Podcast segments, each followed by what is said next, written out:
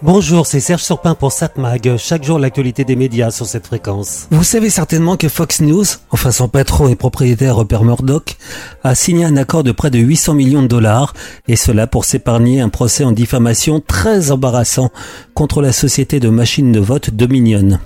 On rappelle les faits. En 2020, l'ancien président américain Donald Trump refusait sa défaite aux élections présidentielles.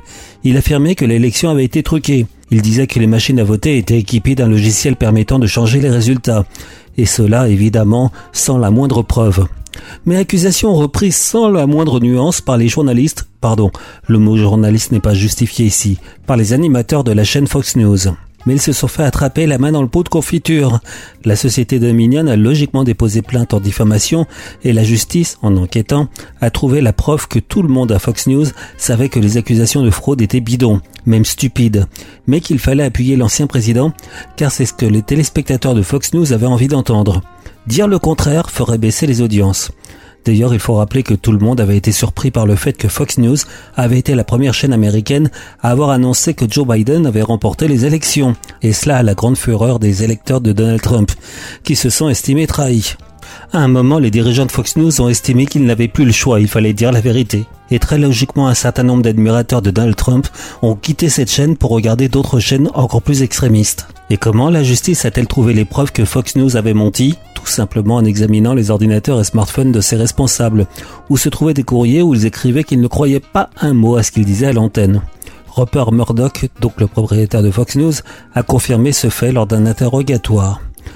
Pris donc la main dans le pot de confiture, il n'avait pas d'autre choix que d'essayer de limiter la casse et signer un accord pour éviter un mauvais procès et autres dégâts.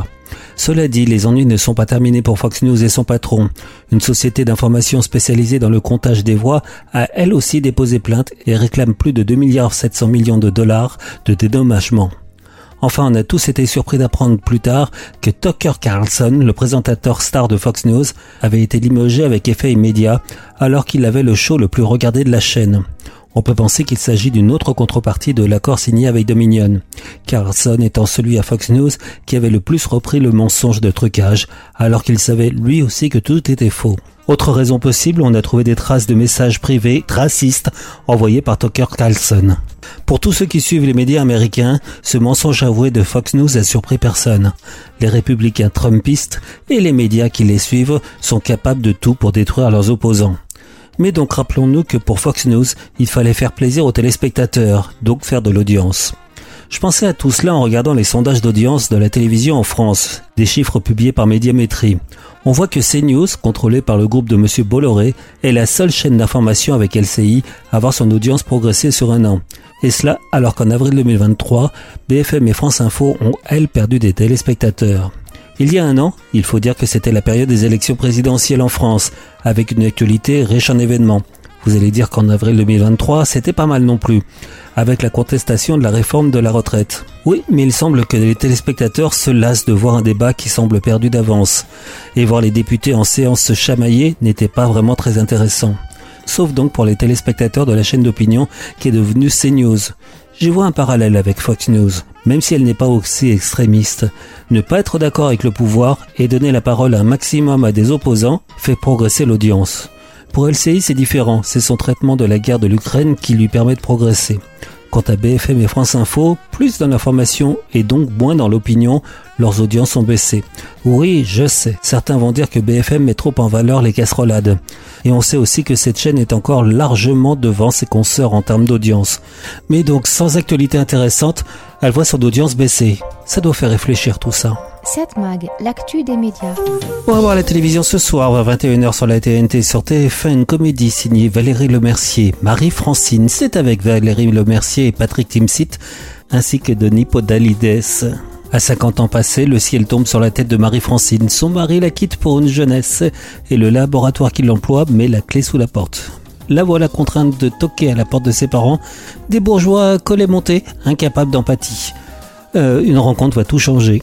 Donc TF1 Marie-Francine, signé Valérie Lemercier, France 3, Les Grands Esprits, c'est une comédie dramatique, signée Olivier Ayache Vidal, avec encore Denis Podalides.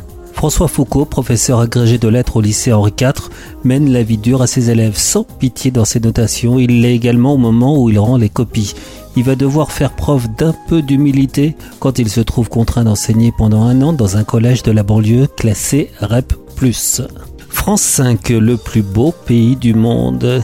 Un voyage à travers l'Hexagone qui raconte les petites histoires du monde vivant et rencontre ceux qui vivent au contact de la nature. M6, marié au premier regard, télé-réalité.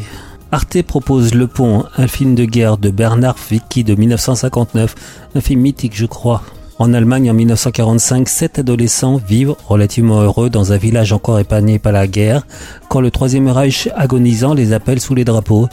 Ils saisissent fièrement cette occasion pour devenir des hommes. Et ils doivent défendre un pont, un pont qui sera détruit forcément. Mais j'aurais tendance à vous conseiller de regarder ce soir France 2 qui propose une série en six épisodes. Ça s'appelle Bardo, et c'est avec Julia de Nunez et Victor Belmondo. Brigitte Bardot n'a pas encore 15 ans lorsqu'elle pose pour la couverture du nouveau magazine Elle. Elle est repérée par euh, Roger Vadim, assistant du metteur en scène Marc Allégret. Alors donc c'est un biopic euh, avec du pour et du contre. Hein. Si vous regardez les critiques, il y en a qui aiment, il y en a qui aiment moins. Bon, euh, pourquoi pas? Brigitte, vous êtes la plus grande célébrité cinématographique du monde. Action À quoi ressemble votre vie?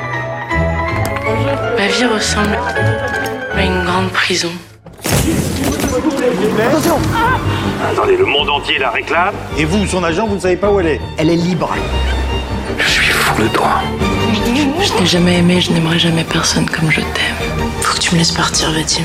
Tu seras toujours seule, Brigitte. T'en as rien à foutre des autres. J'arrête. C'est dégueulasse Ne la lâchez pas, c'est une mine d'or cette gamine. Arrêtez Je veux pas de cet enfant, maman. La fille. C'est elle. Auteur. C'est Bardot, première.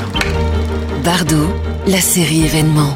Dès le lundi 8 mai sur France 2 et sur la plateforme France.tv. 7 Mag, l'actu des médias.